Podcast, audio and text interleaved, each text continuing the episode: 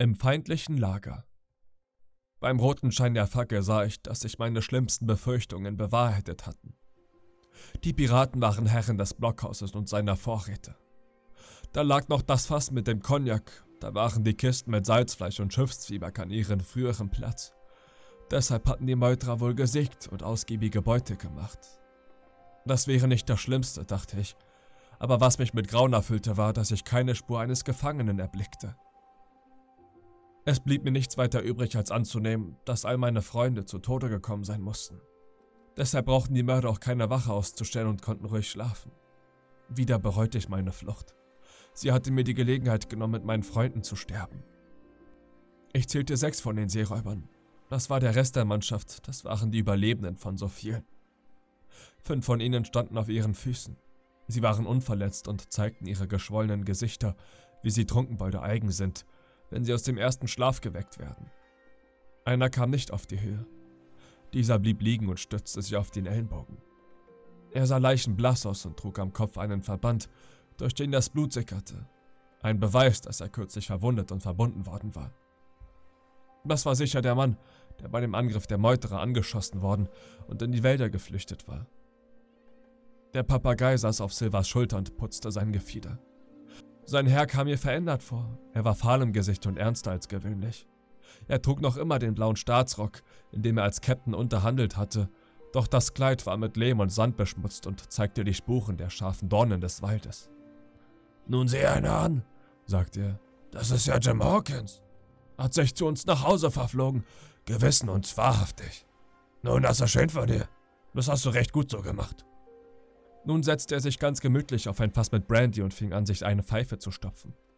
Bitte gib mir was vom Feuer, Dick, sagte er dann, und als die Pfeife brannte, gab er das Scheitern zurück und sagte, Das genügt, Mann.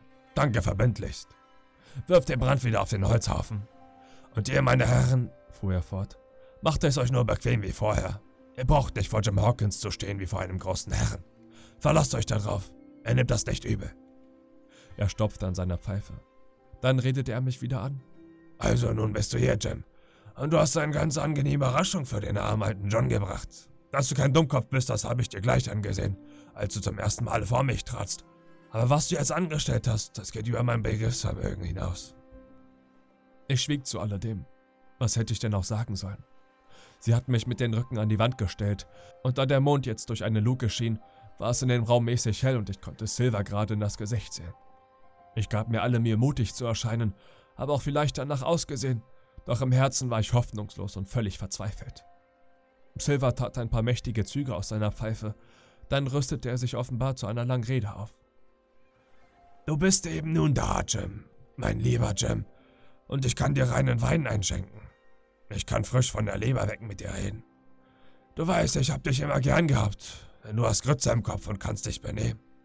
Du bist gerade so wie ich in meiner Jugend als ich noch ein netter Junge war. Es war dir auch immer mein Wunsch, dass du dich zu unserer Partei schlagen möchtest, denn du passt nicht zu diesen reichen Leuten, die dich zeitlebens über die Achsel ansehen werden. Du gehörst eben zu uns Armen, aber bei uns kannst du auch ein Vermögen bekommen und als Gentleman leben und sterben. Du bist vernünftig geworden und hierher gekommen. Jeder gescheite Mensch wird dich darum loben. Captain Smollett ist ein tüchtiger Mann, das will ich jedem sagen, der es hören will, aber er hält sich zu scharf auf Manneszucht. Pflicht ist Pflicht, sagt er, und da ist er eigentlich im Recht. Also, für den willst du dich in Acht nehmen müssen. Du hast es dich mit ihm verdorben, das weiß ich. Mit dem Doktor hast du es aber auch verschüttet. Der wurde Fuchsteufel wild, als er auf dich die Rede kam. So ein undankbarer Taugenicht, hat er gesagt. Das Kurze und das Lange von der Geschichte ist also, du kannst nicht wieder zu den Leuten zurück, denn sie wollen dich gar nicht mehr haben. Wenn du also nicht eine Gruppe für dich alleine gründen willst, bei der du nur doch ein bisschen einsam vorkommen könntest, bleibt dir nichts anderes übrig, als es mit Captain Silver aufzunehmen. Das war mir gar nicht unangenehm zu hören, denn ich erfuhr zu meiner großen Freude, dass der Captain wie der Doktor noch am Leben waren. Die anderen wohl auch. Von der übrigen Rede dachte ich mir meinen Teil. Dass sie mir böse waren wegen meines Durchbrennens, konnte ich mir wohl denken, wenn ich auch glaubte, dass es unmöglich so schlimm sei, wie er es machte. Die Kajütenpartei war noch oben auf, wenn sie auch aus irgendeinem Grund das Blockhaus aufgegeben hatte. Silver fuhr fort. Ich will nicht davon reden, dass du in unsere Hand gegeben bist und dass wir mit dir tun können, was uns belebt. Also wie gesagt, davon rede ich nicht. Ich bin immer für gütliches Zureden, nicht für Drohungen. Wenn dir also der Dienst recht ist, so gehörst du eben zu uns. Wenn nicht, Jim, du kannst frei heraus deine Meinung sagen. So wage es, wie es sich für einen rechten Seemann schickt. Und nun möchte ich wissen, ob es möglich ist, dass man noch freundlicher mit dir reden könnte. Ja, zum Henker, das möchte ich wissen. Muss ich denn durchaus antworten, sagte ich mit einer Stimme, die meine Angst verriet, denn all die freundlichen Worte Silvers täuschten mich nicht über die große Gefahr, in der ich schwebte. Der Tod hing über mir und es war kein Wunder, dass meine Stimme zitterte. Nur ruhig, Jim, antwortete Silver. Ganz ruhig. Es drängt dich keiner. Überleg dir deinen Entschluss. Keiner von uns tut dir ein Leid, siehst du. Wir plaudern eben ein bisschen und es plaudert sich ja angenehm mit dir. Das weiß ich von früher her. Gut, sagte ich und wurde jetzt kühner. Wenn ich also wählen kann, dann habe ich doch wohl auch ein Recht zu fragen, warum ihr hier seid und wo sich meine Freunde befinden. Warum und wo? Warum und wo? rief einer der Mannschaft mit einer tiefen Stimme, aus der man Unzufriedenheit heraushörte. Da müsste einer mehr Glück als Verstand haben, wenn er das wüsste. Du wirst gefälligst eine Luke haben, bis du gefragt bist, verehrtester, brüllte Silver den Menschen an, wobei er ihnen einen bösen Blick zuwarf. Dann sprach er wieder im liebenswürdigen Ton zu mir. Also, gestern Morgen, Jim Hawkins, so zwischen vier und sechs kam Dr. Livesey mit der Parlamentärflagge. Captain Silver, sagte er, mit eurem Lein ist es zu Ende, das Schiff ist fort. Mag ja sein, dass wir ein Glas über den Durst getrunken haben und gesungen haben wir auch, bis uns der Hals wehtat. Das will ich gar nicht abstreiten. So viel ist sicher, dass keiner von uns etwas davon bemerkt hat. Es war ja dunkel genug diese Nacht. Wir guckten also, guckten und guckten, doch der alte Kasten war verschwunden, wie weggeblasen. Nun habe ich mein Lebtag nicht so dumme Gesichter gesehen, wie sie das Volk machte, und ich selber habe wohl nicht ausgesehen wie einer von den sieben Weisen. Nun können wir verhandeln, sagte der Doktor. Wir verhandelten, er und ich, und da sind wir nun. Die Vorräte, Brandy, Blockhaus, das Brennholz, das ihr so freundlich klein habt. Kurz alles von oben bis unten, die ganze Bescherung haben wir übernommen. Was die anderen anbetrifft, so sind sie fort. Irgendwo hingegangen. Keiner weiß, was sie treiben und wo sie hausen. Er paffte wieder aus seiner Pfeife. Nun musst du dir nicht in den Kopf setzen, wo sie sind. Zum Beweis will ich dir den Schluss der Unterredung mitteilen. Wie viel seid ihr denn? fragte ich den Doktor. Vier, antwortete er. Und einer ist verwundet. Was den Jungen angelangt, so weiß ich nicht, wo er steckt. Mag ja zum Teufel gehen, fuhr er fort. Ich frage nichts mehr nach ihm. Wir sind es satt, uns mit ihm herumzuärgern. Nun weißt du, das waren seine Worte. Ist das alles? fragte ich. Alles, was du hören sollst, mein Junge, erwiderte er. Und nun soll ich wählen? fragte ich. Du musst wählen. Dir bleibt nichts anderes übrig. Nun, sagte ich, ich bin nicht so dumm, um genau zu wissen, was mir bevorsteht. Mag es zum Schlimmsten kommen, ich werde wenig danach fragen. Ich habe so manche sterben sehen, seitdem ich eure Bekanntschaft machen musste. Das Sterben ist gar kein so schwieriges Geschäft und jeder muss es einmal lernen. Denkt nur über mich, was ihr wollt. Ich muss euch doch etwas sagen. Es wird auf zweierlei herauskommen. Mit dem Reden wuchs mir der Wut und ich wurde lebhaft, ohne selbst zu wissen, wie das kam. Ich fuhr fort. Erstlich muss ich euch sagen, dass ihr den denkbaren schlechtesten Verhältnissen gelebt habt. Das Schiff ist verloren, der Schatz ist weg und die meisten eurer Leute seid ihr los. Und wenn ihr wissen wollt, wer euch in die Patsche gebracht haben will, so war ich es. Ich bin's gewesen, kein anderer als ich. Ich saß in dem Apfelfass, neben dem ihr die Beratung abhieltet, als wir das Land sichteten. Da hörte ich euch, John Silver, und euch, Dick Johnson, und Hans, der jetzt auf dem Meeresboden liegt. Was ihr damals berietet, das wussten sie eine Stunde darauf in der Kajüte, Wort für Wort, und zwar durch mich. Was den Schoner betrifft, so war ich es, der das Ankertau durchschnitt, und eure beiden Wachen habe ich auf den Meeresgrund gelegt. Die Hispaniola steuerte ich weg an einen Ort, und wo ihr sie nicht finden werdet. Keiner von euch findet sie, das weiß ich. Das Lachen ist also auf meiner Seite. Ich hatte von Anfang an die Fäden des Spiels in der Hand und ich sehe nicht ein, weshalb ich daraus ein Geheimnis machen sollte. Ich fürchte keinen von euch. Ihr könnt mich töten, das weiß ich, könnt mich aber auch leben lassen. Und nun will ich euch etwas anderes verraten. Geschehenes ist eben geschehen und kann vergessen werden, wenn ihr mich verschont. Wenn ihr dann früher oder später vor Gericht unter der Anklage des Seeraubes steht, so will ich euch durch mein Zeugnis retten, so gut ich kann. Nun ist es an euch zu wählen. Überlegt, ob es euch viel nützt, einen anderen umzubringen, der euch retten kann, oder ob es besser ist, wenn ihr mich leben lasst und damit einen Zeugen gewinnt, der euch den Galgen erspart. Damit hielt ich erschöpft inne, denn ich hatte mich in meinem Eifer übernommen. Meine Rede aber hatte keine Wirkung, über die ich mich wundern musste. Keiner antwortete, keiner rührte sich, schweigend und bewegungslos starrten sie mich an. Da ergriff ich wieder das Wort und sagte, Meister Silver, ich glaube, dass ihr hier der beste Mann seid. Wollt ihr nicht dem Doktor sagen, wie ihr mich gefunden habt, wenn die Sache für mich übel ausläuft? Ich will's mir merken, antwortete er, doch in einem solchen Ton, dass ich durchaus nicht wusste, ob ihm meine Bitte lächerlich vorkam oder ob mein Mut und meine freie Rede auf ihn Eindruck gemacht hatte. Von den anderen schüttelte doch einer seine Erstarrung ab. Es war der Mann mit dem bronzenfarbenen Gesicht, den ich zuerst im alten Anker in Silvers Schenke am Kai zu Bristol gesehen hatte. Morgan hieß er. Ich will darauf wetten, sagte er, dass der Bursche den schwarzen Hund gekannt hat.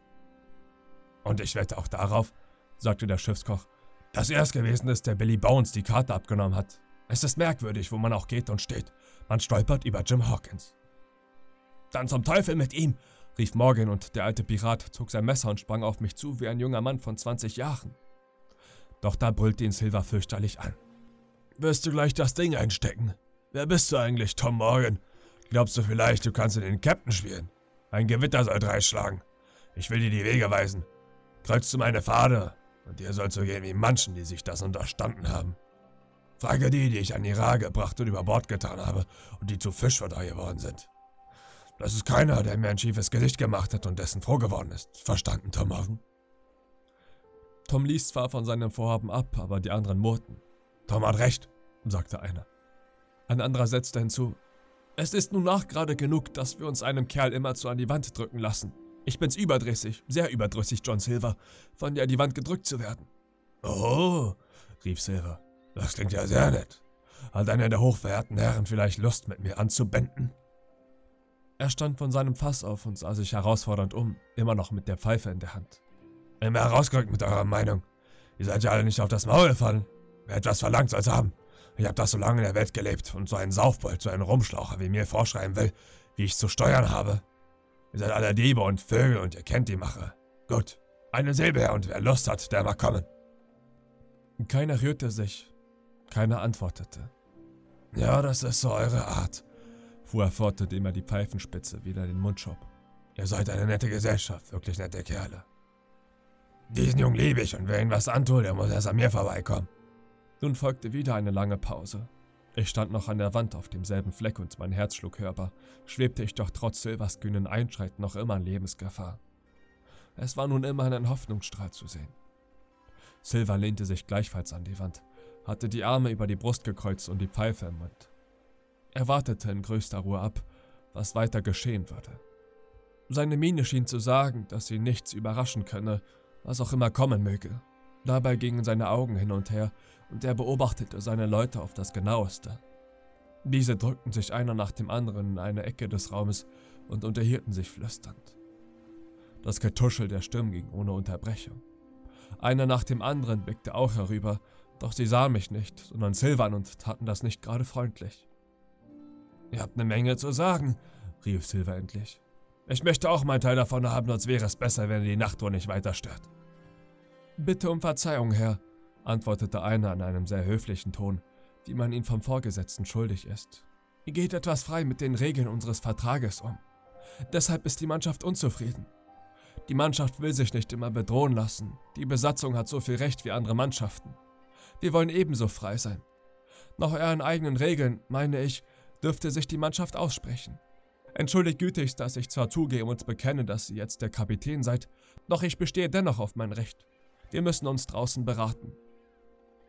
Nach dieser vortrefflichen und wohlgesetzten Rede ging der Mann, ein langer Mensch von etwa 35 Jahren, mit stechendem Blick und zur gelben Gesichtsfarbe, die auf eine innere Krankheit schließen ließ, zur Tür. Ehe er aber hinausging, unterließ er es nicht, den Kapitän seemännisch und übertrieben höflich zu grüßen. Seinem Beispiel folgten alle.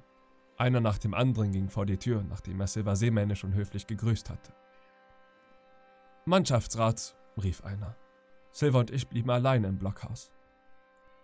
Der Schiffskoch setzte seine Pfeife wieder an Brand und redete mich an. Er sprach sehr leise, so dass sie niemand draußen hätte verstehen können, selbst wenn ein Lauscher an der Schießscharte gewesen wäre. Siehst du Jim Hawkins? sagte er. Du bist noch durch ein paar dünne Bretter vor der Folter an den Tod getrennt. Die da draußen wollen mich los sein, aber glaube mir, ich stehe bei dir. Ich gehe mit dir durch dick und dünn. Das war vorher meine Meinung nicht, aber jetzt ist sie es, nachdem du gesprochen hast. Ich war ganz wütend darüber, dass ich das viele Geld verliere und nach so viel Plackerei und Schererei auch noch gehängt werden sollte. Aber nun sehe ich, du bist ein richtiger Kerl. Ich sage mir, John, du hältst zu Hawkins und Hawkins wird zu dir halten. Du bist ein letzter Trumpf und er ist deiner. Schulter an Schulter, so geht's. Du hast ein entlastendes Zeugnis und dafür rettest du seinen Hals. Nach und nach fing ich an zu begreifen. Meint ihr denn, dass alles verloren ist? fragte ich. Das glaube ich. Das Schiff ist hin. Wie ich auf die Bucht sah und den Schoner vermisste, da wusste ich, dass alles aus ist. Wenn ich mich auch durch Hindernisse und Fehlschläge nicht leicht abschrecken lasse, ich geb's auf. Da draußen halten sie einen Rat. Was ich mir daraus mache, sind alles nur Dummschäle und Hasenfüße. Ich will dich vor ihnen retten, so gut ich es vermag. Aber Jim, eine Liebe ist die andere wert. Dafür rettest du den alten John vor dem Galgen. Der Mann setzte mich durch sein Reden in die größte Verlegenheit. Ihn sollte ich retten, den Anführer und Ratgeber dieser Mörderbande. Wie wäre das nur möglich? Das schien mir ein aussichtsloses Bemühen. Doch antwortete ich, was ich tun kann, soll gern geschehen. Mit Freuden ergriff er diesen Strohhalm und sagte, das nenne ich einen rechtschaffenen Handel. Du sprichst, wie ein vernünftiger Mensch reden muss, und das eröffnet mir die besten Aussichten. Nachdem er seine Pfeife wieder gestoppt hatte, sagte er, Du musst mich recht verstehen, Jim.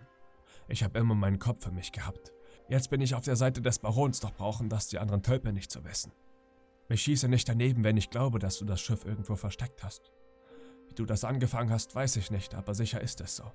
Ich denke mir, Helms und O'Brien haben sich nass führen lassen. Die habe ich immer für dumme Tölpel gehalten. Du wirst mich verstehen. Ich weiß, wann ein Spiel verloren ist und ich sehe in dir einen tüchtigen Menschen, der seinen Mann steht. Du bist jung und was für ein großer Vorteil das ist. Nicht mit Gold zu bezahlen. Du und ich, wenn wir von jeher zusammen gewesen wären, hätten wir viel, viel Gutes schaffen können. Er füllte ein wenig Cognac aus dem Fass in ein Gläschen ein. Willst du versuchen, Matt? fragte er mich und da ich ablehnte, sagte er, da will ich selber eine Stärkung zu mir nehmen, denn jetzt gibt's ein Durcheinander, das weiß ich. Da ich gerade dieses Wort erwähne, so sage mir doch, weshalb mir eigentlich der Doktor die Karte gegeben hat. Mein Gesicht muss wohl von so viel Befremden und so viel Erstaunen ausgedrückt sein, dass Silver es nicht für nötig hielt, in den Punkt weiter in mich einzudringen. Jawohl, das tat er ganz gewiss, sagte er. Und natürlich hat er dabei was im Auge. Irgendetwas Schlimmes oder Gutes. Er nahm einen weiteren Schluck aus seinem Glas, schüttelte den Kopf mit den blonden Haaren und sah aus wie einer, der sich auf alles, jedenfalls aber auf Schlimmes gefasst machte.